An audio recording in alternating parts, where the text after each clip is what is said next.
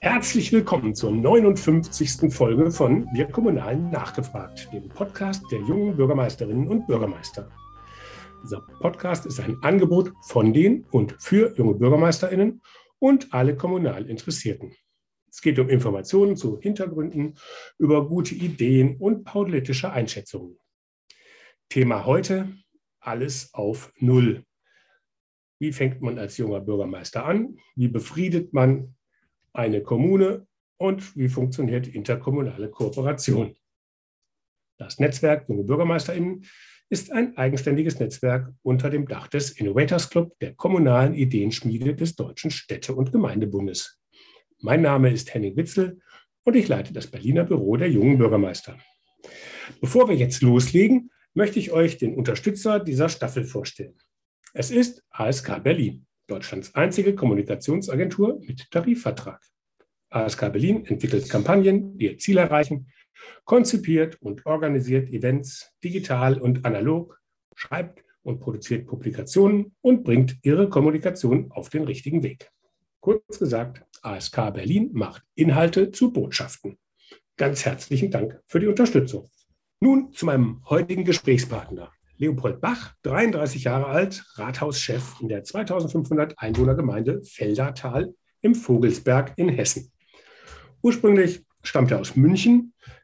Nach seiner Schulzeit ist er nach Hessen aufs Land gezogen, um in Gießen Jura zu studieren. Dort wohnt er seit Jahren im Kirchdorfer Stadtteil Wahlen im nördlichen Vogelsbergkreis. Vor seiner Wahl arbeitet er der Diplomjurist bei einer Kanzlei in Frankfurt.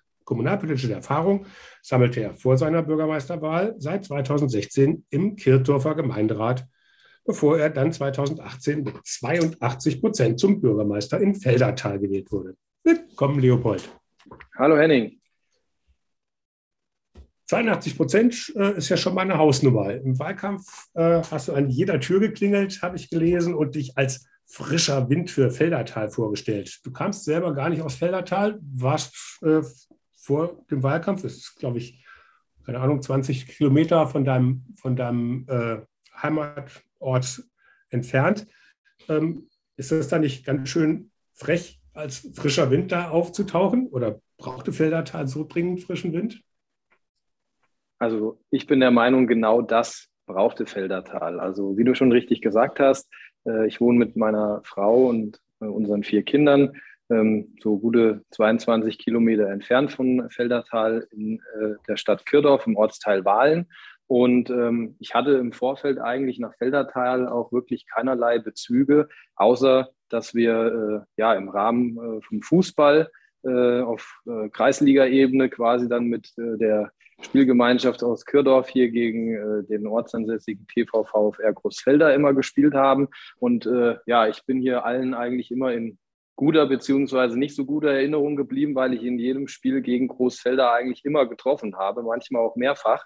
Und von daher kannten mich viele hier aus Feldertal ähm, ja, vom Fußball her haben vielleicht auch die, ja, haben vielleicht auch so ein bisschen die Hoffnung damit verbunden, wenn der hier Bürgermeister wird, vielleicht schwört er dann für uns zukünftig die Schwur und schießt dann vielleicht gegen Kürdorf Tore. Ähm, ja, Spaß beiseite. Auf jeden Fall äh, habe ich aus der Distanz halt mitbekommen gehabt, wie verfahren hier äh, die politische Gemengelage war in Feldertal. Ähm, hinzu kam, dass mein Amtsvorgänger ähm, ja kurz nachdem er in die zweite Amtszeit gewählt worden war, ähm, ja, in, an einem Burnout erkrankt ist und äh, die Stelle hier dann auch eineinhalb Jahre lang vakant war, bevor ich kam und eben nur ehrenamtlich betreut wurde durch den ersten Beigeordneten damals. Und ähm, ja, die, äh, das Parlament hat sich aus vier Fraktionen zusammengesetzt gehabt und ich sage immer so schön, wenn die, wenn die Schwarzen was beantragt haben, dann waren die Roten pauschal dagegen und andersrum genauso und das war hier halt wirklich sehr, sehr festgefahren und äh, ja, mein mehr oder weniger Ziehvater, sage ich mal, politischer Ziehvater, das äh, ist der ehemalige Bürgermeister der Stadt Kürdorf, also aus der Wohnortkommune, der Ulrich Künz. Ähm, der war 42 Jahre lang ähm, Bürgermeister in Kürdorf und somit auch ähm, Deutschlands dienstältester Bürgermeister sozusagen. Ähm, und der hatte mich damals eben gefragt, äh, ob ich im Endeffekt mir das nicht vorstellen könnte, zum einen ihn irgendwann mal äh, zu beerben, aber jetzt habe ich äh, an sich ja ein FDP-Parteibuch und er ist CDU-Mann und für ihn wäre da die Bedingung gewesen, ich müsste das Parteibuch wechseln. Das kam für mich dann irgendwie nicht in Frage. Und da habe ich gesagt, äh, nee, dann äh, verzichte ich lieber, aber wir können ja mal die äh, Augen offen halten, ob sich nicht woanders äh, eine Gelegenheit bietet. Und die hat sich dann eben in, in Feldertal gegeben. Er hatte mich kontaktiert und meinte hier, wollen wir es da nicht versuchen? Und äh, ja, so ist es dann am Ende gekommen, dass ich Klinken geputzt habe, wirklich äh, jedes Haus aufgesucht habe, mich kurz vorgestellt habe. Teilweise hat man auch irgendwo mal ein Stück Kuchen gegessen, eine, eine Tasse Kaffee dazu getrunken und dann habe ich ein kleines Präsent äh, überreicht. Das war damals eine, eine Blumenzwiebel, das waren Narzissen und auch Tulpenzwiebeln in so einem kleinen Säckchen mit einer Visitenkarte und äh, habe ich halt gesagt, ich würde die Gemeinde gern wieder zum Blühen bringen und das ist scheinbar alles gut angekommen. Auf der Podiumsdiskussion, die wir damals geführt haben, ähm, waren 450 Leute auch anwesend. Ähm, und es war ein enormes Interesse da, dass ich ja an dieser Bürgermeisterwahl, ich bin hier gegen einen ortsansässigen Kandidaten angetreten, der äh, auch etwas älter war als ich, äh, nichtsdestotrotz halt bekannter als ich. Und ähm, ja, am Ende haben sich, wie du schon gesagt hast, 82 äh, Prozent aller Bürgerinnen und Bürger dann für mich ausgesprochen. Und ich denke, in den fast vier Jahren, in denen ich jetzt auch Bürgermeister bin, ähm, habe ich auch ja, wenige Leute nur enttäuscht mit all dem, was ich gemacht habe. Die sind Gott sei Dank sehr zufrieden. Äh, und ich denke, es bereut keiner äh, die Entscheidung, die er getroffen hat. Mhm. Also scheint ja frische Luft äh, dringend auch notwendig gewesen sein. Ähm, jetzt wohnst du aber ja weiter äh, in Wahlen wenn ich das richtig mhm. verstanden habe. Was genau. sagen denn die Menschen, dass ihr Bürgermeister gar nicht im Ort wohnt? Ist das, also ich kann mir vorstellen, dass das ähm, eigentlich doch eher negativ ankommt. Oder fangen wir mal anders an. Spielt sie denn inzwischen, für, für welchen Fußballverein spielt sie denn inzwischen? Also äh, ehrlich gesagt muss ich sagen, dass ich inzwischen einfach äh, beruflich äh, lässt die Zeit das ja wirklich kaum zu, irgendwo ins Training zu gehen und so weiter. Also ich bin froh, wenn ich es schaffe, die Woche ein, zweimal selber für mich laufen zu gehen. Ansonsten mache ich äh, viele Spaziergänge mit der Familie oder fahre mit meinen Kindern mal ein bisschen Fahrrad. Ähm, deswegen ist mein, äh, meine Spielberechtigung, mein Pass liegt immer noch bei der FSG Kürdorf. Also ich bin noch nicht nach Großfelder gewechselt. Ähm, ja, inzwischen spiele ich ja auch in der Bürgermeister-Nationalmannschaft. Ähm, deswegen hat man schon Anreiz, sich da äh, fit zu halten. Ähm, aber weiterhin bin ich, wie gesagt, in Kürdorf ansässig und zu der Frage mit dem, mit dem Wohnort. Ich muss ehrlich sagen, das ist, wenn überhaupt, äh, eigentlich nur ein Problem für die äh, ganz, ganz alte Generation, sage ich mal. Also so die Leute ähm, 80, 85 plus. Äh, wenn man da auf den Geburtstagen sitzt, dann äh, wird man schon das ein oder andere Mal mit so einem Schmunzeln gefragt, ja, Herr Bürgermeister, wann haben Sie denn vor, endlich umzuziehen? Ne? Und wenn man dann halt immer sagen kann, naja, Sie wissen ja, im Wahlkampf hatte ich damals schon gesagt, äh, dass ich das erstmal nicht beabsichtige, sondern mir offen halten möchte, weil wir eben äh, ja, vier Kinder haben und die Schwiegereltern in der unmittelbaren Nähe auf dem Nachbargrundstück wohnen. Das ist eine enorme Unterstützung für mich und meine Frau. Ansonsten könnte ich auch die ganzen Termine und dieses Pensum, was man ja leisten muss als Bürgermeister, auch gar nicht stemmen. Und ähm, ja, dann hat man die eigentlich auch relativ schnell auch abgeholt. Und der Großteil, muss ich sagen, ist eigentlich, ja, findet genau das gut, dass jetzt mal jemand da ist, der jeden Tag von außen, mit dem Blick von außen in die Gemeinde kommt und dem auch mal auffällt, wenn irgendeine Ortstafel nicht mehr schick ist, wenn irgendein Anstrich von einem Dorfgemeinschaftshaus nicht mehr passt und der dann auf eigene Faust sagt, hier, wir setzen mal, bilden mal einen Ansatz im, im Haushalt und gehen das jetzt mal an, dass die ganze Gemeinde einfach so ein bisschen aufgehübscht wird, aus ihrem Dornröschenschlaf auch irgendwo geholt wird. Ähm, weil in der Vergangenheit ja, meine Vorgänger waren alle von hier. Ähm, ich glaube, da ging es auch öfters, äh, ja, eigentlich eher darum, überall eingeladen zu werden, sage ich jetzt auch einfach mal ganz direkt, auf jedem Fest dabei zu sein, überall vielleicht auch mal was abgreifen zu können. Äh, und man merkt das ja dann an der Arbeit, wenn man hier als junger Mensch hinkommt und dynamisch ist und was bewegen will und sich dann auch später nichts nachsagen lassen will, so von wegen, ja, äh, bist hier angekommen mit frischem Wind und am Ende äh, ist es noch staubiger als vorher. Ähm, ja, also von daher hat sich enorm viel in der Zeit schon getan und das mhm. kriegt man halt auch immer wieder äh, gespiegelt von der Bevölkerung. Und die sind alle mit der Situation hochzufrieden und äh, Forderungen, wie gesagt, gibt es da wirklich wenig bis gar keine, dass man mhm. den Wohnort wechseln soll oder muss. Du hast ja eben schon mal gesagt, äh, von den schwierigen Feldertaler Verhältnissen, äh, mhm. ähm, die es gab. Ist das denn dann auch ein Punkt, dass du eben vielleicht dich gar nicht zu sehr einmischt, äh, weil du immer von außen auch kommst, dass du damit so ein bisschen so ein, äh, eine Position halt auch hast, dass du eher neutraler dann auch sein kannst, weil die werden ja jetzt nicht alle aufgehoben sein, äh, diese Verhältnisse, nur weil du da bist, oder? Ja.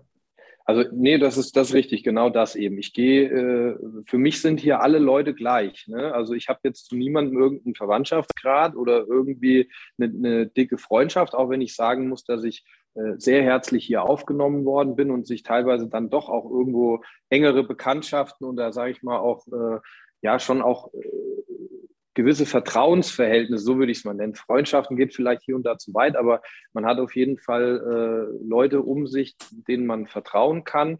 Und ähm, das hat sich durchaus ergeben. Und wenn dann äh, jemand zu mir kommt, äh, dann ja, dann muss man halt, das war von Anfang an für mich wichtig, man muss den Leuten gegenüber ehrlich sein und man muss halt auch einfach Nein sagen können. Wenn etwas nicht geht, dann muss man das den Leuten auch direkt so sagen und nicht um den heißen Brei drumherum reden oder von wegen, ja, da können wir mal versuchen und dies. Und wenn irgendwas nicht geht, sollte man es äh, äh, auch gleich ehrlicherweise sagen, weil sonst fühlen sich die Leute auch irgendwo hinter die Fichte geführt und äh, vertröstet. Und ähm, wichtig ist halt, mhm. ich will alle gleich halten. Ne? Also der Herr Müller und der Herr Schmidt, das sind für mich beides jeweils Herr Müller und Herr Schmidt. Und wenn die ein Anliegen haben, kriegen die von mir im Endeffekt, wenn es ein vergleichbarer Sachverhalt ist, auch die gleiche äh, Antwort darauf oder die gleiche äh, Bearbeitung. Und es ist nicht so, weil der Herr Müller mein Nachbar ist, mache ich es bei dem so und beim Herrn Schmidt mache ich es anders.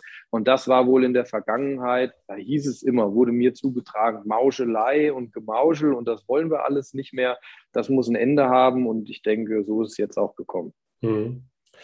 Du hast immer in einem Beitrag gesagt, wir drehen einfach alles auf Null und fangen nochmal neu an. Mhm. Das hört sich jetzt ja furchtbar einfach an. Ist es wirklich so einfach? Nein, ganz so einfach war das natürlich nicht. Ähm, ja, wie ich gewählt worden war, hatte ich ja gesagt, hatten wir dieses äh, Parlament mit den äh, vier Fraktionen, wo die Fronten dann doch sehr verhär verhärtet waren ähm, wie ich kam, liefen äh, ein Akteneinsichtsausschuss, weil eine Friedhofsmauer äh, ja saniert worden ist und man da auch irgendwie äh, der Meinung war, meinem Amtsvorgänger da irgendwie noch äh, ja was nachsagen zu können. Ähm, da wurde dann auch ja, viel Aussehens um nichts am Ende eigentlich gemacht und Dinge aufgebläht, total unnötig in meinen Augen. Und ähm, die ganze Presseberichterstattung auch hier aus der Kommune war eigentlich durchweg nur negativ. Und ähm, stand quasi Dienstag schon in der Zeitung immer, was donnerstags im Parlament äh, beschlossen werden soll. Also ich weiß auch nicht, wie sowas in der Vergangenheit funktionieren hat können, war ganz seltsam. Und ja, dadurch haben sich viele Dinge halt einfach hochgeschaukelt und äh, es hatte sich einiges festgefahren. Und äh, ja, wie ich dann kam, habe ich dann äh, alle vier Fraktionen, also alle äh, Entscheidungsträger einmal eingeladen zu so einer ähm, übergreifenden Fraktionssitzung, wenn man so will, oder äh, inoffiziellen, äh, nicht öffentlichen Parlamentssitzung. Und da habe ich dann halt auch gesagt, äh, kurz vorgestellt, äh, meine Idee, wo ich hin will, welche Richtung ich einschlagen möchte und habe dann einfach ja diesen vier Fraktionen und allen Anwesenden die Möglichkeit gegeben, sich, egal wie es auch, wie lang es auch dauern möge an diesem Abend, sich wirklich äh, auszutauschen und sich ganz offen und ehrlich mal die Meinung zu geigen. Ne? Also sie konnten sich da auch Schimpfwörter, sonst was an den Kopf werfen. Das war mir an dem Abend alles.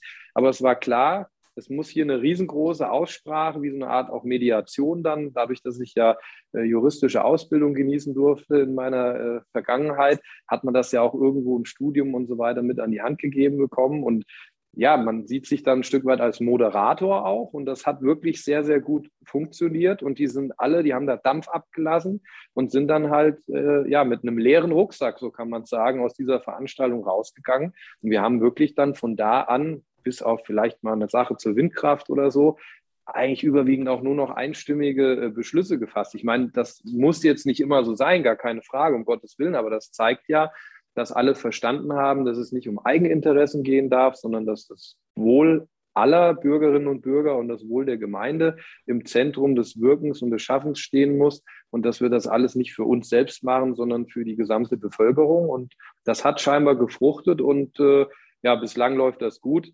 Durch die Kommunalwahl im März hat sich auch die politische Landschaft jetzt verändert bei uns. Wir haben jetzt keine vier Fraktionen mehr, sondern nur noch zwei. Wir haben eine freie Wählerliste und eine Bürgerliste. Und ich sage mal, diese Bürgerliste, das sind halt auch überwiegend äh, ganz junge Leute, Newcomer, die man, die man halt auch einfach so als junger Bürgermeister jetzt für die Politik auch wiederum begeistern hat können. Ne? Die ja sagen, hier, mhm. da ist einer an der Spitze, der hat gute Ideen, wir wollen da mitarbeiten, wir wollen das äh, unterstützen, wir wollen das begleiten. Und ähm, ja, so hat sich bei uns hier wirklich einiges geändert, sodass wir jetzt einen parteiunabhängigen Bürgermeister haben und eigentlich auch zwei parteiunabhängige Listen, sage ich immer, ähm, sodass wir hier wirklich ja, Politik im, im Sinne aller äh, vor Ort einfach betreiben. Und also das funktioniert ganz gut. Kommunalpolitik. Ja, genau. Ne? Keiner will sich für was Höheres empfehlen. Und ja. Ähm, da, ja, da ist ja dann schon, schon häufig äh, mhm. mal, mal ein, ein, wichtiger Punkt, was, was häufig dann, das sind ja häufig keine Gründe, die im Ort liegen, sondern ja. wenn man sich da, das sind ja so Profilierungsthemen oft. Mhm, genau. Du hast eben gerade gesagt, äh, eine der, der beiden Listen ist eher eine jüngere. Ähm, mhm. Was hat das mit dir zu tun? Junger Bürgermeister bringt junge Leute auf die Idee, ähm, dass man, dass es sich ja lohnt, sich für seinen Ort zu engagieren. Hat das da einen Zusammenhang oder ist das zu groß formuliert? Nee, ich sehe das, es geht schon in die richtige Richtung. Also du erinnerst dich ja auch sicherlich noch daran, dass wir ja damals ähm, diesen Aufruf auch gestartet hatten, über das, mir fällt jetzt gerade der, der Name von dem Politmagazin nicht mehr ein, von dem Kollegen, der da vorher Böhmermann. Redakteur war. Von Böhmermann. Diesen nee, dieses, äh, wie hieß das denn? Angura oder Angora oder irgendwo hieß doch diese Zeitschrift. Ach ja, ähm, Agora 42. Ja, genau. Also mhm. das meine ich. Also diese Agora 42 Zeitschrift, da hatten wir ja damals, nachdem wir uns gegründet hatten, so einen Aufruf gestartet. Junge Leute, engagiert euch in der Politik, übernehmt Verantwortung, traut euch. Ähm, und äh, ja, ich bin, sage ich mal, mit äh, unserem ehemaligen Vorsitzenden der Gemeindevertretung, der jetzt inzwischen mein Stellvertreter ist als erster Beigeordneter. Mit dem äh, bin ich damals hingegangen und wir haben hier vor Ort auch über unser Amtsblatt und über, über die sozialen Medien auch im Endeffekt mehr oder weniger mit diesem äh, Aufruf von damals, den haben wir noch ein bisschen äh, anderweitig ausgedehnt und umformuliert. Hm, ja, damit haben wir einen Aufruf gestartet, dass halt hier auch vor Ort äh, sich Leute engagieren müssen, wenn sie was bewegen wollen, weil man kann nicht immer nur meckern, wenn man nichts macht, sondern man muss auch was machen, damit man am Ecke meckern darf, sage ich immer. Und ähm, das hat wirklich, ja, das hat gefruchtet. Das ist auf nähr, äh, nährbaren Boden gestoßen und die Rückmeldungen waren da prima. Und dann haben sich viele halt an den äh, äh, ehemaligen Vorsitzenden gemeldet, äh, gewandt und sich bei ihm gemeldet. Und äh, dann hat er im Endeffekt sich darum gekümmert, dass diese Bürgerliste äh, ja, aufgestellt werden hat können. Mhm. Und äh, da sind auch aus den alten Fraktionen, sage ich mal, von der CDU und SPD-Fraktion, sind auch jeweils äh, Leute auch mit auf diese Bürgerliste am Ende gegangen. Also die sind jetzt auch ins Parlament mit eingezogen, ähm, zwei davon. Und der Rest sind aber wirklich dann überwiegend Leute, die äh, entweder jung sind und schon mal eine Legislatur mit dabei waren oder auch eben komplett neu angefangen haben und sich vorher eher so im, im Elternbeirat, mal im Ortsbeirat und so weiter engagiert haben. Und die äh, haben halt alle gesagt, äh, sie finden das gut, was hier äh, äh ja so angestoßen worden ist und sie wollen ähm, das gerne mit unterstützen, wollen das Angedachte mit aufbauen. Und dann ist es auf Anhieb auch geglückt, dass tatsächlich diese neue Bürgerliste ähm, dann auch die Mehrheit geholt hat bei der Wahl und jetzt dann halt ein Parlament. Wir haben 15er, kleines 15er Parlament ähm, mhm. und acht äh, ähm, Leute von der äh, Abgeordnete von der Bürgerliste sitzen da drin und sieben von dieser freien Wählerliste, sodass halt diese Bürgerliste auch immer, wenn alle da sind, sage ich mal, immer eine Stimme mehr hat. Ähm, ja, und äh, das, äh, die freie Wählerliste, sage ich mal, da sind auch vereinzelt neue hinzugekommen, aber ja, da ist im Endeffekt der, der harte Kern eigentlich erhalten geblieben. Und das sind dann auch Leute, die schon länger Kommunalpolitik machen. Und äh, das die wollen aber beide, sage ich mal, in die gleiche Richtung und von daher harmoniert das auch ganz gut. Da finden auch fraktionsübergreifende äh, Gespräche mal statt und man tauscht sich dann im Vorfeld äh, zu den Sitzungen auch mal aus und, und äh, klopft da vorher schon mal so ein bisschen die Gemengelage ab. Also das klappt ganz gut. Okay, also wer sich jetzt als Hörer fragt, was das jetzt für ein wundersamer Text war, den wir damals veröffentlicht haben, ich schreibe äh, den Link auch nochmal in den Begleittext hier zum Podcast ähm, da kann man dann auch dann den Text aus Agora 42 von, ich glaube, Ende 2019 äh, mhm. war das ähm, dann finden. Wir hatten ja auch als Thema interkommunale Kooperation ähm, uns vorgenommen. Es ist so, viele Gemeinden, vor allem auch in Hessen, äh, ähm, ist Feldertal verschuldet gewesen, als du an den, äh, dein Amt angetreten hast. Und dann habe ich gefunden, in einem Bericht vom Hessischen Rundfunk, ich glaube von der Hessenschau, hast du dann gesagt, dass kleine Gemeinden mit weniger als 8000 Einwohnern eigentlich nicht mehr überlebensfähig sind. So, jetzt bist du Bürgermeister einer Stadt von 2500 Einwohnern. Mhm. Haben die dir das übel genommen oder ist das erstmal nur die Beschreibung dafür, ähm, was an interkommunalen Kooperationen sozusagen dann eigentlich nötig wäre? Ja, also ich habe da viel mehr, sage ich mal, den Präsidenten vom Hessischen Landesrechnungshof zitiert. Das ist der Herr Wallmann. Der hat, äh, ja, also ich glaube Ende 2019 hat der mal gesagt, dass äh, kleine Landkommunen oder generell kleine Kommunen, die äh, weniger als 8000 äh, Einwohner haben, dass die äh, auf lange Sicht gesehen nicht mehr überlebensfähig äh, seien. Ähm, seine Begründung war damals, äh, weil man entsprechend äh, ja die Verwaltungen dann äh, nicht mehr wirtschaftlich äh, betreiben könnte. Ähm, und äh, jetzt ist es ja bei uns so, vor meiner Zeit als Bürgermeister hier hat sich schon Ende 2015, Anfang 2016 ähm, ein sogenannter Gemeindeverwaltungsverband äh, gegründet. Der besteht aus vier Kommunen. Das sind wir mit Feldertal. Wir sind auch Sitzort oder Sitzkommune dieses Verbandes.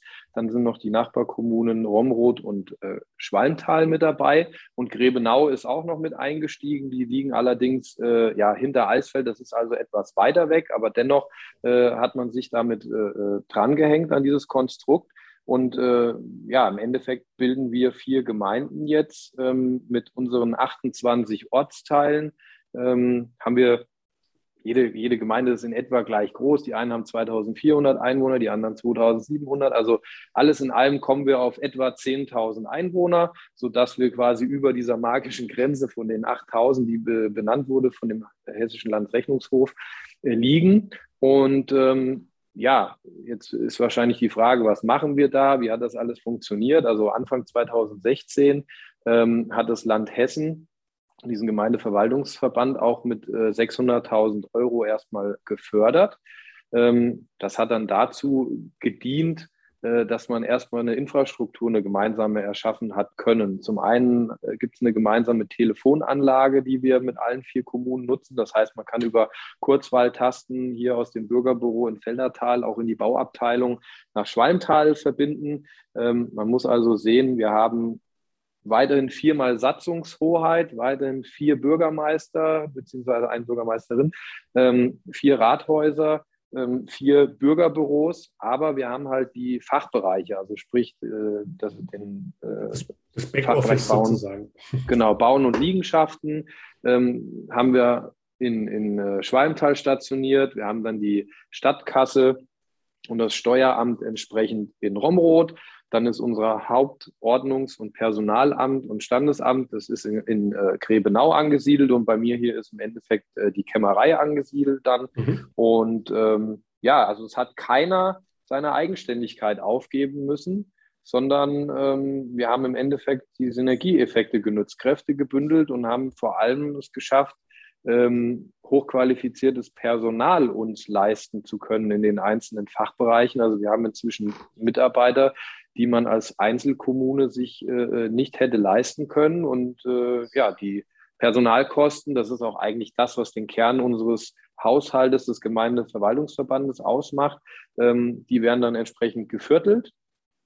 Und äh, ja, das erleichtert natürlich dann für alle etwas die finanzielle Situation und die Qualität der Arbeit des Outputs mhm. ist am Ende einfach höher.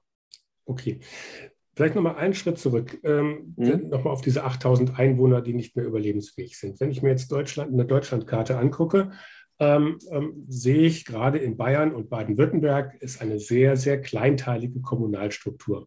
Bayern sogar sogar auf der Landkreisebene. Ähm, die haben ja teilweise Landkreise mit, mit weit unter 100.000 Einwohnern. Ähm, und auch selbstständige Orte ähm, mit, mit 1500, 2000 Einwohnern, auch mit hauptamtlichen Bürgermeistern und so weiter. Auch die haben so Zusammenschlüsse, Verwaltungszusammenschlüsse ähm, von einzelnen selbstständigen Orten. Ähm, aber immer, immerhin, es gibt in Bayern, ich glaube, äh, über 2000 selbstständige Kommunen. Ähm, nur mal so in NRW, was deutlich größer ist, sind es noch 400. Jetzt sind aber die bayerischen Kommunen oder auch die in Baden-Württemberg eigentlich ja doch viel besser aufgestellt als die dann in NRW oder auch äh, in Hessen.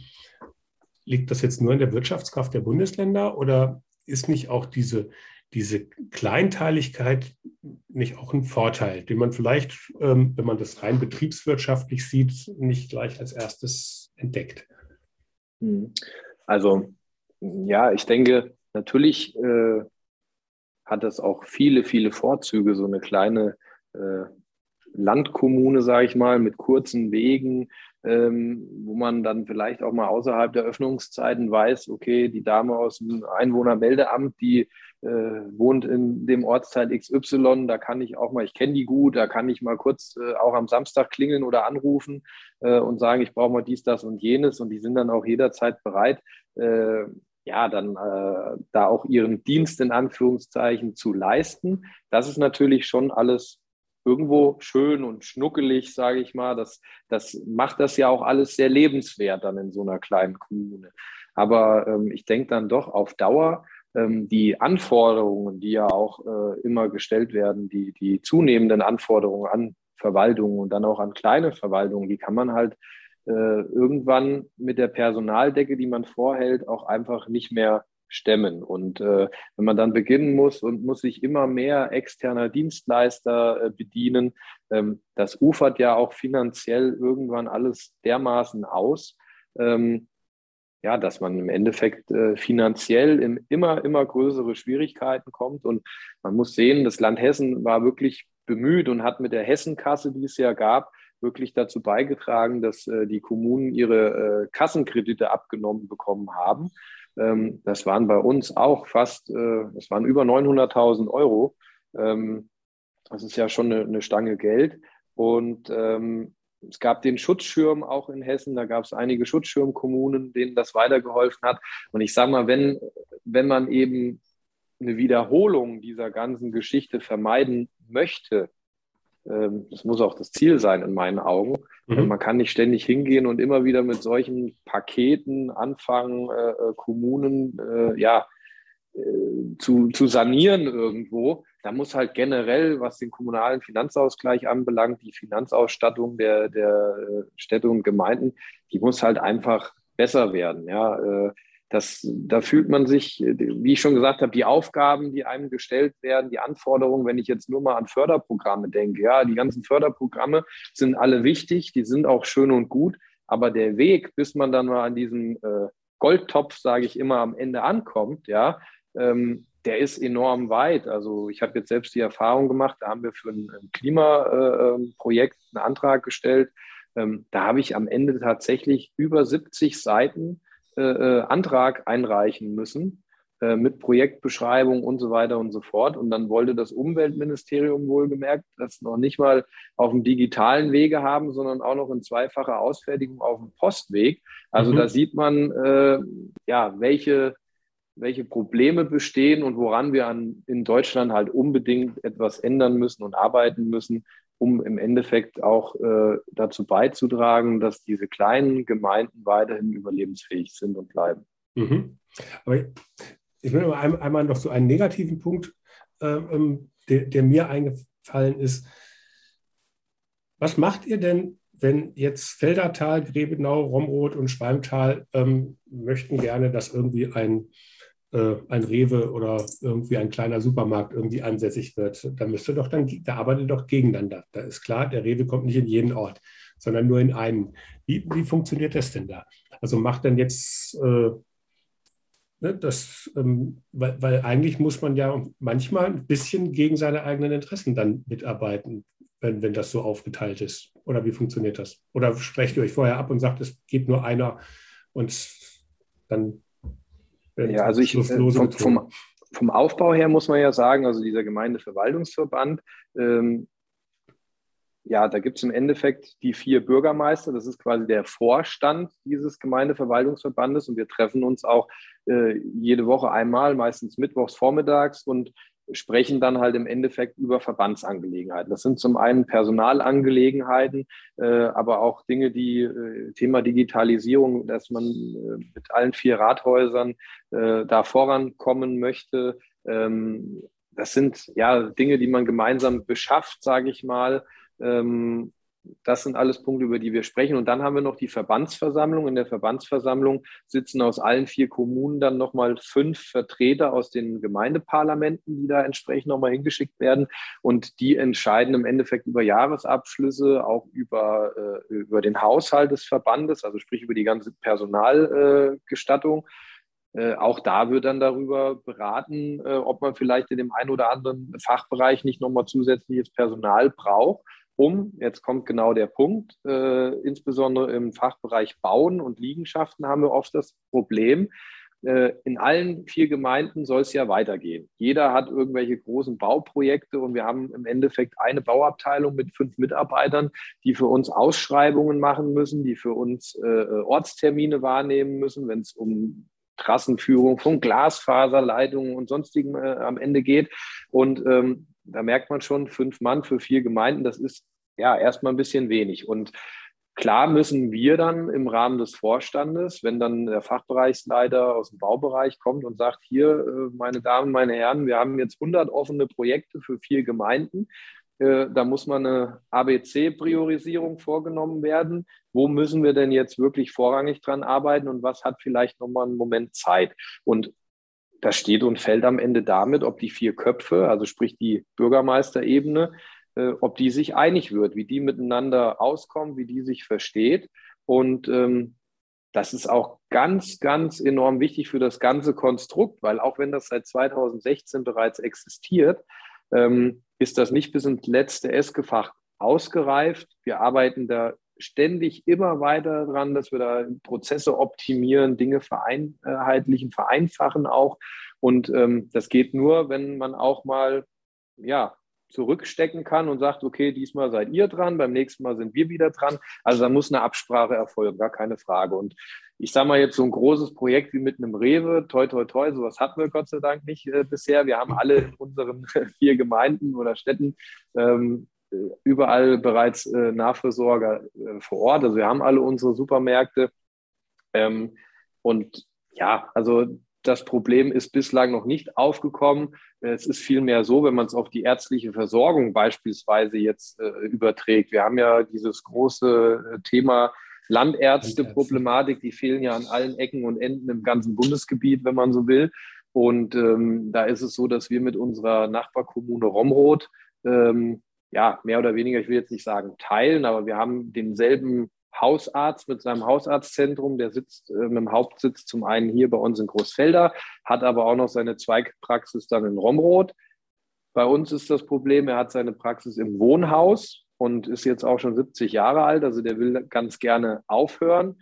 Und äh, in Romroth wiederum hat er dann äh, ja, andere Räumlichkeiten und äh, ja, wenn der jetzt aufhört, wie geht es dann weiter? Ne? Ich habe dann Gott sei Dank noch eine weitere Arztpraxis hier, eine Hausarztpraxis. Ähm, in Romroth äh, gibt es dann keinen Arzt mehr und natürlich, äh, wie soll ich sagen, äh, aber auch fair und mit offenem Visier ist man da schon in einem gewissen Wettbewerb, sage ich jetzt mal, darum, wer schafft es, einen neuen Arzt, eine neue Ärztin bei sich wiederum anzusiedeln. Ähm, aber da haben wir auch versucht, äh, auch mit, der, mit Schwalmtal, mit der dritten Kommune, ähm, uns einmal mit den Ärzten zusammenzusetzen und zu sagen, uns geht es im Kern darum, dass wir es schaffen, für unsere 7.500 Einwohner dieser drei Kommunen dann äh, eine ärztliche Versorgung sicherzustellen. Und da ist uns am Ende egal, also uns Bürgermeisterköpfen ist da am Ende egal, wo ist diese Praxis angesiedelt. Uns geht es am Ende darum, dass klar sein muss, dass dieser Arzt es schafft, alle Bürgerinnen und Bürger aus diesem Einzugsgebiet auch entsprechend zu versorgen. Und das müssen dann halt die drei nach außen entsprechend kommunizieren. Natürlich freuen mhm. sich die Feldertaler, äh, wenn die kurze Wege haben und mal zu Fuß zum Arzt laufen können. Aber ähm, das ist auch einfach so ein Stück weit Gewohnheit, glaube ich. Ich sehe jetzt da kein Problem drin. Wenn ich zum Facharzt will, setze ich mich ja auch ins Auto und fahre Richtung Fulda beispielsweise oder Gießen. Äh, und wenn ich dann jetzt nur fünf Kilometer in die Nachbargemeinde fahren muss, um zum Hausarzt zu gehen, sehe ich jetzt auch nicht so das riesengroße Problem drin. Und da muss man halt einfach in der Kommunikation sich einig sein und das gemeinsam machen. Und dann kommt man da, denke ich, auch immer mal äh, zu guten Ergebnissen. Mhm.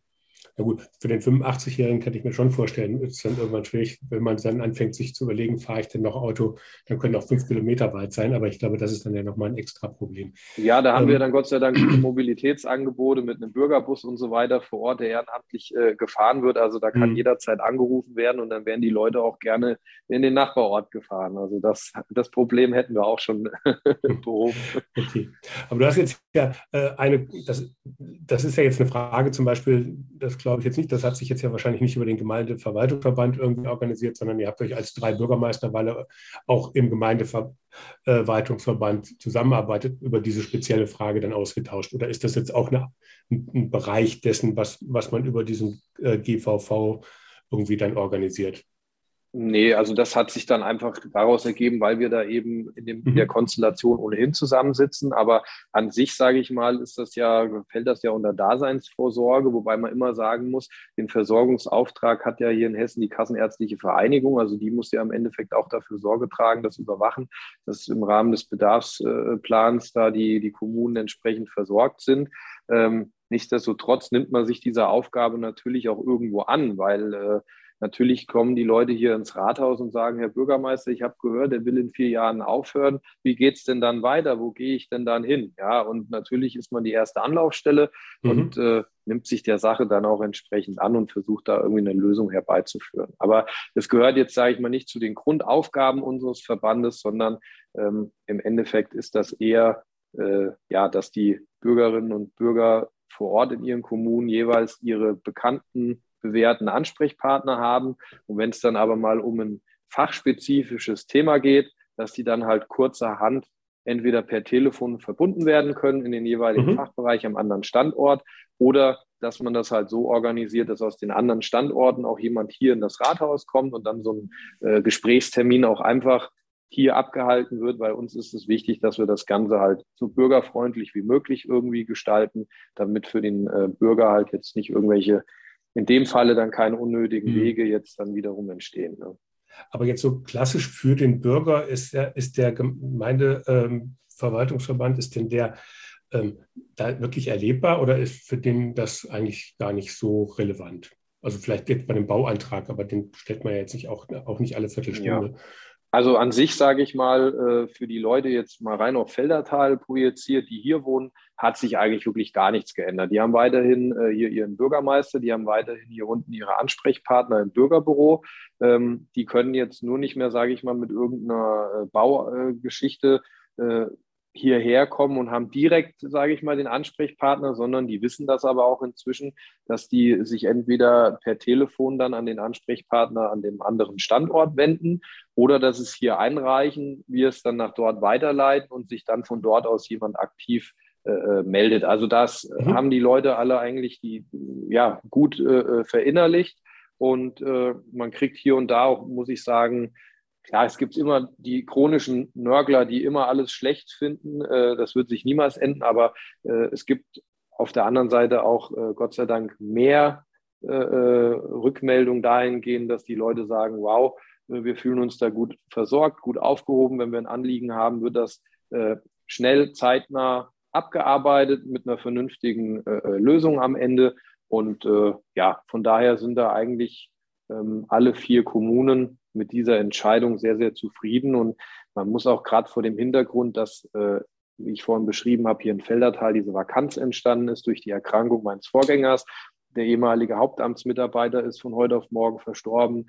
Die ehemalige Bauamtsleiterin hier im Hause, die ist auch äh, gesundheitlich ausgefallen.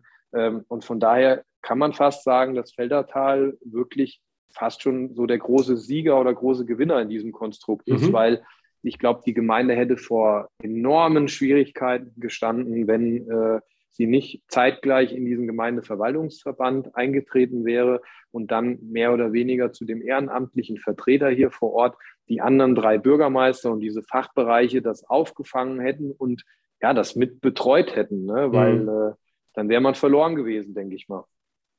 Ja, also das klingt ja vernünftig. Also ich habe mal geguckt auf der Seite, da habt ihr unter anderem auch die Ziele formuliert. Eins eben bessere bzw. erstmalige Vertretungsregelung äh, mhm. zur äh, dauerhaften Sicherung der Qualität der Aufgabenerfüllung. Ähm, und das sind ja dann halt äh, gerade die Themen auch in kleinen Verwaltungen, wenn dann der eine, der es macht oder die eine äh, ausfällt, ähm, dann geht es auf einmal nicht weiter, weil Genau, ja. Sie haben selber gesagt, die Aufgaben werden komplexer. Ähm, man braucht immer mehr Spezialwissen und dann kann das nicht mal eben der andere machen, weil man sich da halt auch ewig lang und aufwendig einarbeiten muss. Mhm. Ähm, und damit ist natürlich das Ganze ähm, viel mehr sichergestellt. Ich habe jetzt nochmal die Ziele gerade gesagt. Da stehen dann auch wirklich tolle Sachen, Mitarbeiter mit Kompetenz und Veränderungsbereitschaft, Effektivitätssteigerung durch Spezialisierung, geringere Kosten für externe Dienstleister, dann die Vertretungsregelung, die gerade schon angesprochen war, Erfahrungswissen weitergeben und bessere Aus- und Fortbildung. Das klingt mhm. alles total super. Klappt das denn auch oder gibt es da auch oder gab es da auch Kinderkrankheiten, wo man sagt, uh, ne, also mit dem Wissen von heute hätten wir das vielleicht noch ein bisschen anders mhm. gemacht? Ähm, ja, das klappt immer besser. Also natürlich gibt es da auch äh, immer mal noch irgendwelche Kinderkrankheiten oder man merkt dann, äh, im Zuge eines Prozesses, oh, äh, hätten wir es gleich so gemacht, wäre es einfacher gewesen. Aber ähm, ja, ich sage mal, dieser Verband, der lebt natürlich. Ne? Das ist jetzt nichts Starres, sondern wir lernen alle, äh, wir Bürgermeister genauso wie die Mitarbeiterinnen und Mitarbeiter Tag für Tag äh, dazu, ähm, wo wir Dinge optimieren müssen und verbessern müssen. Und ähm, ich meine, eine Sache, wo man sich zum Beispiel selbst an die, Nase, an die eigene Nase packen kann, ähm, das haben wir jetzt aber auch, sind wir auch gerade dran, äh, das abzustellen. Ähm, wir vier treffen uns, wie gesagt, einmal wöchentlich und äh, machen dann munter Vorstandssitzungen und beschließen halt auch das eine oder andere. Ähm, dann ist es aber so, dass immer am jeweiligen Standort, wo die Sitzung gehalten wird, derjenige dann das Protokoll auch zu führen hat. Und ich meine, äh, ja, man hat natürlich dann auch noch andere Dinge zu tun, also ein Protokoll zu schreiben. Man hat dann wieder den nächsten Termin, der einem im Nacken sitzt und so weiter. Und ähm, zum einen verzögert sich dann, sage ich mal, der Punkt, bis das Protokoll vorliegt, manchmal enorm. Und der nächste Punkt ist natürlich, man hat auch gar nicht die Möglichkeit, all dem, was man beschlossen hat, auch wirklich nachzugehen dauerhaft. Ja? Und ähm, deswegen, wir haben jetzt äh, äh die Konstellation, dass der, äh, der Hauptamtsalter, äh, Haupt, Hauptamtsleiter in ein gewisses Alter gekommen ist. Der wird jetzt dann im kommenden Jahr auch ausscheiden. Und von daher haben wir jetzt diese Hauptamtsleiterstelle ausgeschrieben neu und haben die auch dahingehend äh, formuliert in der Stellenbeschreibung, dass wir eigentlich auch jemanden haben wollen, der im Hauptamt, also als Hauptamtsleiter, wirklich in der Ebene direkt unter den Bürgermeistern agiert und wie so eine Art, ich nenne es jetzt mal Vorstandsassistenz auch irgendwo arbeitet, mhm. der mit in diesen Sitzungen sitzt, der dann auch für uns das Protokoll schreibt in der Sitzung und der dann auch dafür sorgt, dass direkt nach der Sitzung die Aufträge verteilt werden, dass da eine Rückkopplung stattfindet zwischen Belegschaft und Vorstand irgendwo, weil nur dann kommen wir schneller ans Ziel. Und also wie du merkst, wir sind da äh, äh, dran, uns weiterhin äh, zu verbessern, zu optimieren. Und ähm, uns ist natürlich auch wichtig, an allen vier Standorten haben wir ein offenes Ohr für unsere Mitarbeiter. Und wenn irgendwo mal was hakt, was nicht funktioniert, dann äh, nehmen wir das auch offen an und sagen hier äh, oder lassen uns erklären, das und das hat nicht funktioniert, das und das müssen wir zukünftig so und so machen. Und dann versucht man natürlich auch für gewisse Vorgänge eine, Schablone zu entwickeln, weil das ist ja auch der Vorteil, ähm, wenn jetzt beispielsweise bei uns hier in der Gemeinde äh, im Ordnungsamtsbereich ein Hundebiss oder sowas äh, geschieht, ähm, dann melden wir das nach Grebenau in unser Ordnungsamt und dann bearbeiten die entsprechend den Vorgang Hundebiss. Und das ist ja der Punkt, man muss ja das Rad nicht neu erfinden immer wieder, sondern dann ist dieser Sachverhalt, mein Hundebiss, gut, das ist jetzt was, äh, vielleicht hätte man was nehmen müssen, was vielleicht ein bisschen utopischer wäre oder nicht ganz so häufig vorkommt. Aber wenn man mal einen Fall durchexerziert hat, hat man ja im Endeffekt eine Blaupause für alle anderen Kommunen auch. Ähm, und das beschleunigt natürlich auch gewisse Vorgänge.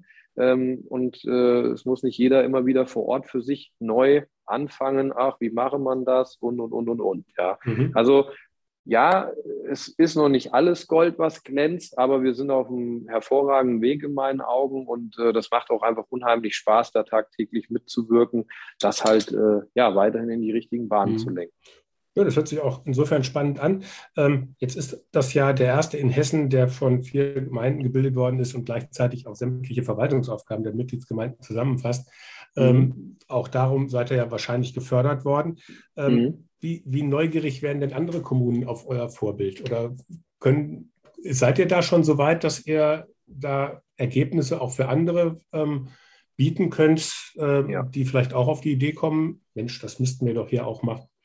Ja, durchaus. Also wir haben auch, sage ich mal, vor Corona, Corona hat das jetzt alles, sage ich mal, ein bisschen schwerer gemacht, aber nachdem ich angefangen hatte und bevor die Corona-Welle dann auch kam, hatten wir tatsächlich immer wieder mal im Rahmen von unserer Vorstandssitzung ich nenne es mal Hospitanten oder Interessierte aus anderen Kommunen. Das waren dann Bürgermeisterkollegen oder irgendwelche Magistratsmitglieder aus anderen äh, Städten und Gemeinden, die dann äh, aus Hessen die Reise zu uns angetreten haben. Und äh, ja, die kamen dann halt vorbei und haben sich von uns einfach mal zum einen eine Präsentation halten lassen, wie haben wir das aufgezogen, wie sind die Abläufe bei uns und hatten dann natürlich die Möglichkeit, Fragen zu stellen. Ja, weil ich sage mal, in der Theorie, das merken wir ja auch immer wieder, in der Theorie ist das alles vermeintlich einfach, aber in der Praxis, wenn man es dann anwenden will, äh, klappt halt eben vieles äh, nicht so, wie man sich es vorstellt. Und von daher ähm, ja, wir schreiben eigentlich auch als Gemeindeverwaltungsverband im Moment in Hessen äh, Gesetzestexte mit. Also wir haben das jetzt wieder, wir sind seit einiger Zeit dran und wollen unser äh, Verwaltungspersonal, also Kindergärten, Bauhöfe mal ausgegliedert, das reine Verwaltungspersonal, in diesen Verband überleiten. Ja, also eine mhm. ganz normale klassische Betriebsübergang, Personalüberleitung. Und man glaubt gar nicht, wie viele Hürden es da gibt. Ja, und äh, dann muss zum einen haben wir erstmal einen gemeinsamen äh, Standes, äh, Standesamtsbezirk gegründet. Bis das soweit war, sind eineinhalb Jahre vergangen, weil die Kommunalaufsicht beim RP gefragt hat. Der RP hat irgendwo in Wiesbaden gefragt und Wiesbaden hat am Ende dann wieder ganz unten gefragt, obwohl die ja schon gesagt hatten, jo, könnt ihr so machen. Und äh, man schreibt an Gesetzen mit, man muss selbst äh, Satzungen sich auferlegen, die dann wieder geprüft werden müssen. Und all das verzögert halt eigentlich auch sehr, sehr vieles. Und ähm, insbesondere jetzt auch in dem Bereich Personal waren wir guter Dinge, dass wir jetzt zum 01.01.22 diese Personalüberleitung dann endlich mal vornehmen könnten. Und jetzt ist wieder jemandem äh, ja, was aufgefallen, äh, was jetzt wieder ein Hindernis darstellt. Und jetzt muss in Wiesbaden erstmal wieder äh, ein Gesetzestext angepasst werden, damit so ein Verband auch äh, ja, mit eingeschlossen ist in dieser Formulierung und dann am Ende auch entsprechend handeln kann. Und ja, das sind so Dinge, ähm, die machen es uns teilweise schwer, aber äh, ja, wir geben nicht auf und sind weiterhin der Meinung, dass das äh, für uns definitiv die richtige Lösung war, weil bei einer Fusion, das ist ja dann die, die nächste Stufe, gibt man ja im Endeffekt seine Eigenständigkeit auf, seine Selbstverantwortung. Da macht man ja oftmals aus, aus zwei eins, sage ich mal.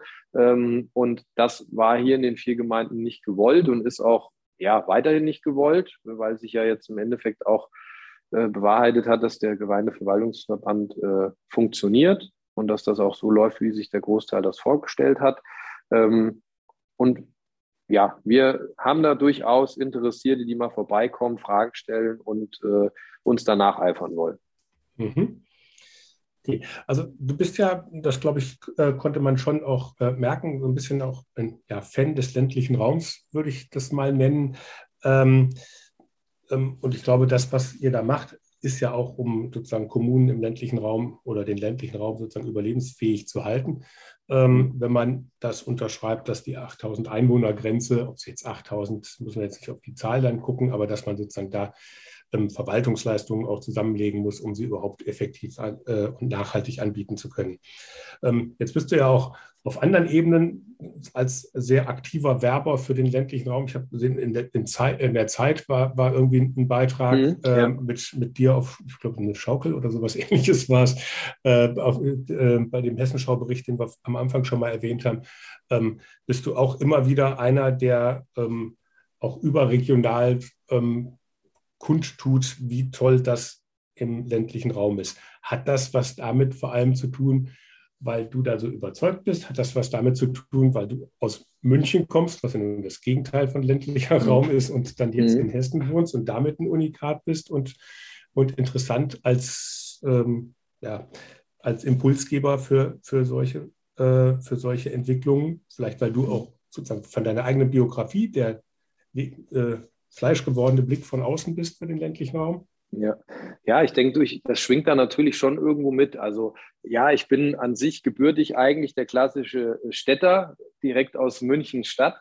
Ähm, bis, zum, bis zum Abitur habe ich da auch äh, gelebt, bin da groß geworden, aufgewachsen, äh, habe so dieses typische Städterleben, sage ich mal, genossen. Wobei ich sagen muss, wir sind mit meinen Eltern äh, früher wir hatten äh, viele, viele Jahre eine Ferienwohnung in, in Österreich und von München jetzt über die Grenze nach Kufstein. Das war immer eine, eine Stunde Fahrzeit mit dem Auto. Das ging relativ flott und da waren wir dann auch gefühlt, ja, so jedes zweite Wochenende im Winter, jedes Wochenende zum Skifahren in den Bergen. Und da habe ich dieses ländliche äh, schon irgendwo, ja, sag ich mal, äh, äh miterleben dürfen. Und das hat mir in meiner Kindheit immer sehr, sehr gut gefallen.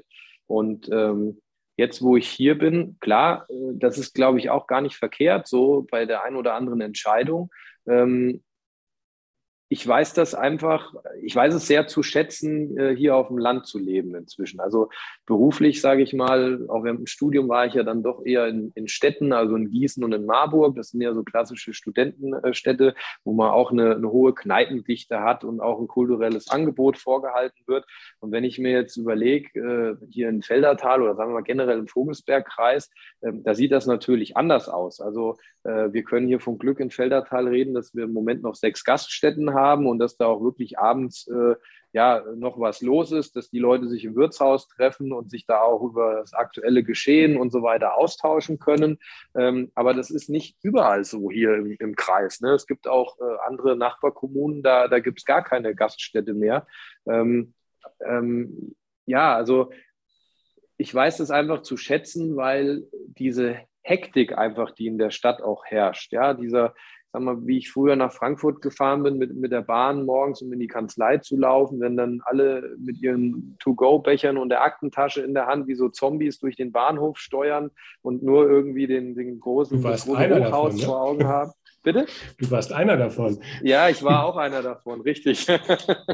Ähm, das, das hat mir irgendwie nie so zugesagt und ich wusste immer, nee, da siehst du dich nicht auf ewig. Ne? Und ähm, ich muss das auch inzwischen, ich empfinde das inzwischen immer irgendwo auch als Stress, wenn ich mal in die Stadt fahre. Ja, also egal, ob ich dann mal in Berlin bin, in München bin, in Frankfurt bin, ich komme da immer wieder sehr, sehr gerne hin. Ja, und bin dann, genießt das mal, dass man in der Stadt ist und diese, diese Vielzahl an Möglichkeiten hat. Aber ehrlich gesagt bin ich dann auch jedes Mal froh drum, wenn ich da auch wieder wegkomme und dann äh, nach Hause komme. Äh, ja, was weiß ich, wenn man dann auch mal so ein bisschen Stallgeruch irgendwo in der Nase hat oder es riecht mal irgendwie nach Gülle, sage ich jetzt mal.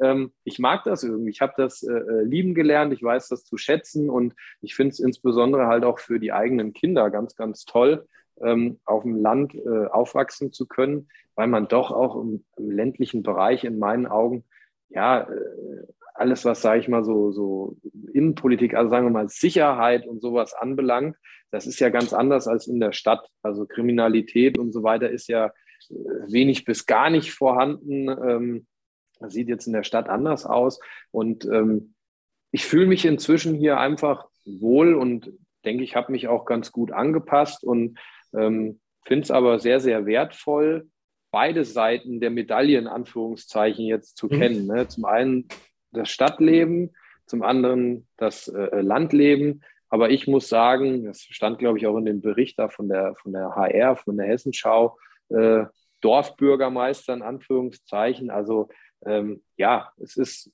ein Traumjob irgendwo, es ist ein toller Beruf. Ich äh, übe den jedes, jeden Tag aufs Neue sehr, sehr gerne äh, aus, weil die Kommunalpolitik, die wir hier betreiben, das ist irgendwie so die, die Königsdisziplin in meinen Augen der Politik. Da erntet man Lob und Tadel sofort, wenn man irgendwas gemacht hat. Und ich habe halt leider oftmals das Gefühl, dass wenn man dann auf den Höhe, in den höheren Ebenen sitzt, im, im, im Landesparlament oder dann im Bundesparlament, ähm, die Leute sind mir einfach oftmals viel zu weit weg von der Realität und die entscheiden da irgendwas, was sie am Ende ganz unten, das kommt ja meistens ganz unten an, äh, das betrifft die ja meistens dann gar nicht mehr. Und äh, wir müssen es dann hier ausbaden und deswegen ja, stehe ich da immer wieder gerne überregional auch für den ländlichen Bereich ein und äh, ja, erhebe halt das Wort und sage hier, ihr müsst uns äh, wenn es immer heißt kommunale Selbstverwaltung, äh, dann müsst ihr uns auch entsprechend ausstatten, dass wir hier vor Ort mit den Geldern, die uns zugeteilt werden, auch selbst entscheiden können, was wir damit machen, weil wir wissen, wo fehlt es, woran hakt es und nur dann können wir was ändern. Das war ja jetzt schon fast ein Schlusswort. Äh, ich habe aber, trotzdem, hab aber trotzdem noch einen Punkt. Der ist jetzt ein bisschen, ja, weiß gar nicht, ob es ein harter Cut ist, aber ein kleiner Cut ist es auf jeden Fall. In einem von den Berichten war äh, eine, ein kleiner Absatz, der mich ein bisschen bewegt hat. Du hast erzählt, dass deine verstorbene Oma vor, dass du der gerne vor deiner Wahl, als du dich äh, hast aufstellen lassen in Feldertal, gerne Frage gestellt hättest. Und zwar war sie wohl vor Jahrzehnten dagegen, dass dein Großvater bei einer Bürgermeisterwahl antritt. Mhm. Was glaubst du, waren ihre Gründe? Du konntest sie ja nicht fragen, aber du hattest doch bestimmt Vermutungen. Ja, also ich äh, erlebe das ja jetzt im Endeffekt selbst mit der eigenen Familie und auch mit meiner Frau ähm, und auch den Kindern. Es ist ja schon ein, ein, ein Job, der unheimlich viel Zeit in Anspruch nimmt.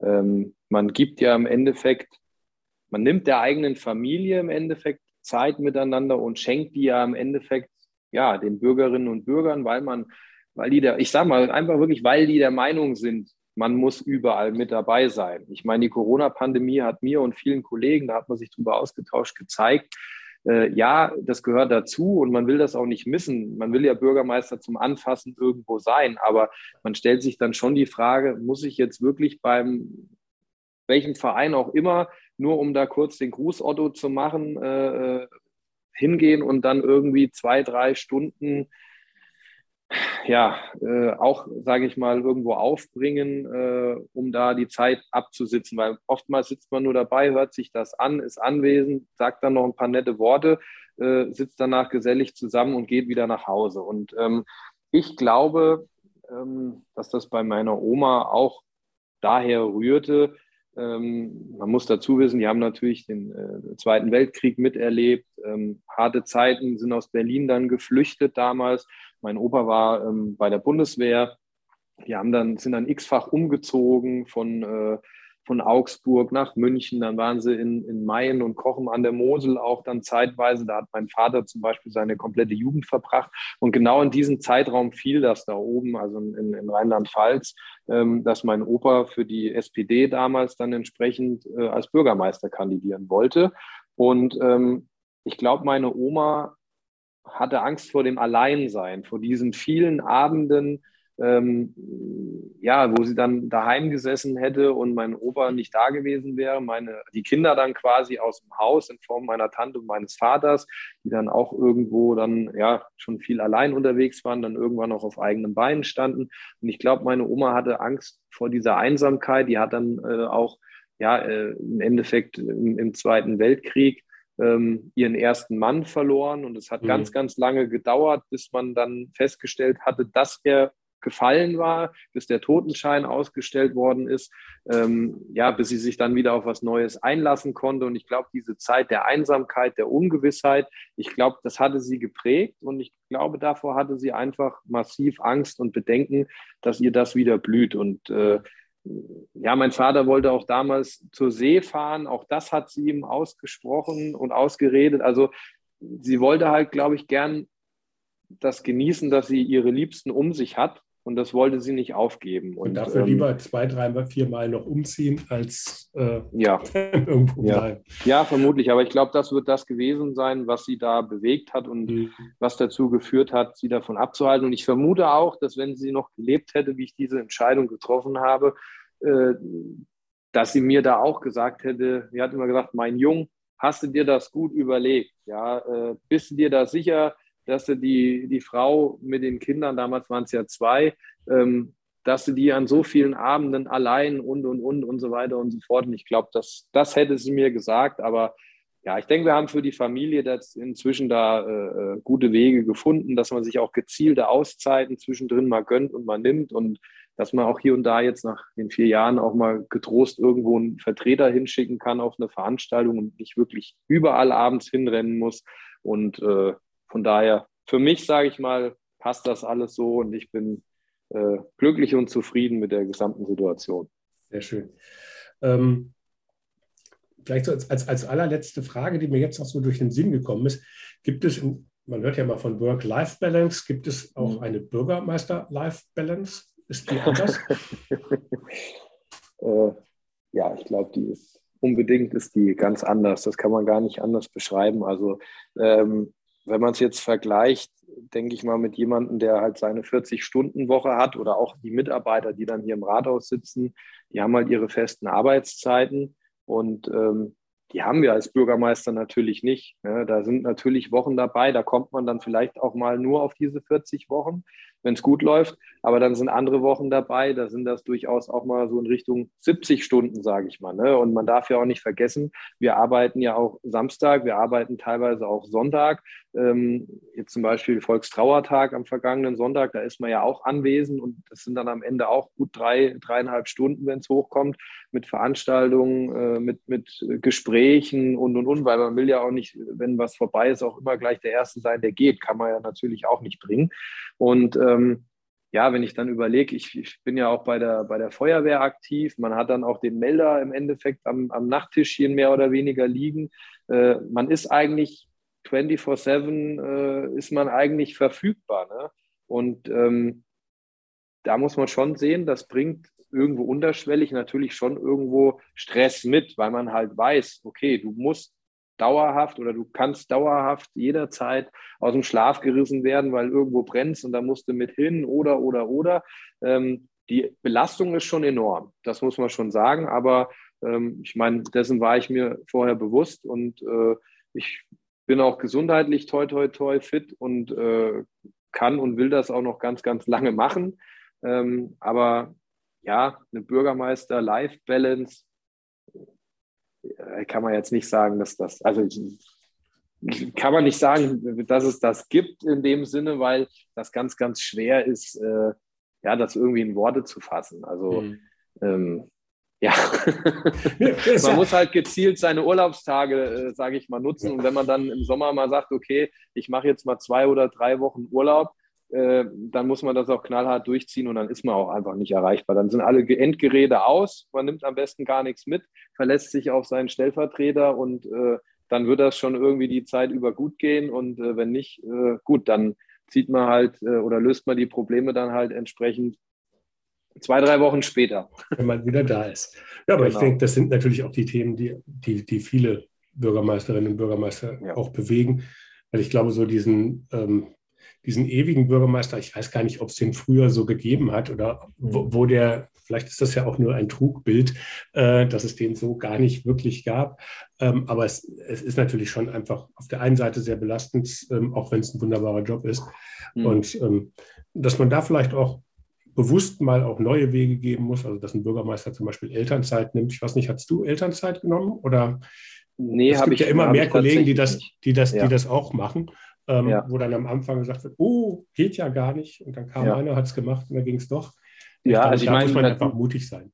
Genau, ich denke auch, da muss man mutig sein, da muss man manchmal auch neue Wege gehen. Ähm, ich jetzt, für mich hatte es äh, nicht gemacht, äh, wie die beiden Kinder dann jetzt während der Amtszeit äh, geboren sind. Ich habe das halt dann, sage ich mal, anderweitig geregelt. Man hat sich halt dann die Termine entsprechend gelegt und hat halt mit seinem Vorzimmer dann gesagt, okay, ich nehme jetzt nicht die vier Wochen äh, Elternzeit, die mir zustehen, sondern wir machen das jetzt halt mal vier Wochen so, dass halt dann äh, nur vormittags, sage ich mal, Termine stattfinden und den Rest macht man dann mehr oder weniger im Homeoffice. Ja, es hat ja die Corona-Pandemie jetzt auch alles gezeigt, dass das geht, dass auch ein Bürgermeister mal von zu Hause aus E-Mails schreiben kann, Telefonate führen kann und dass halt auch äh, ja, gewisse Gesprächstermine anderweitig abgehalten werden können im Rahmen von einer Videokonferenz oder wie auch immer.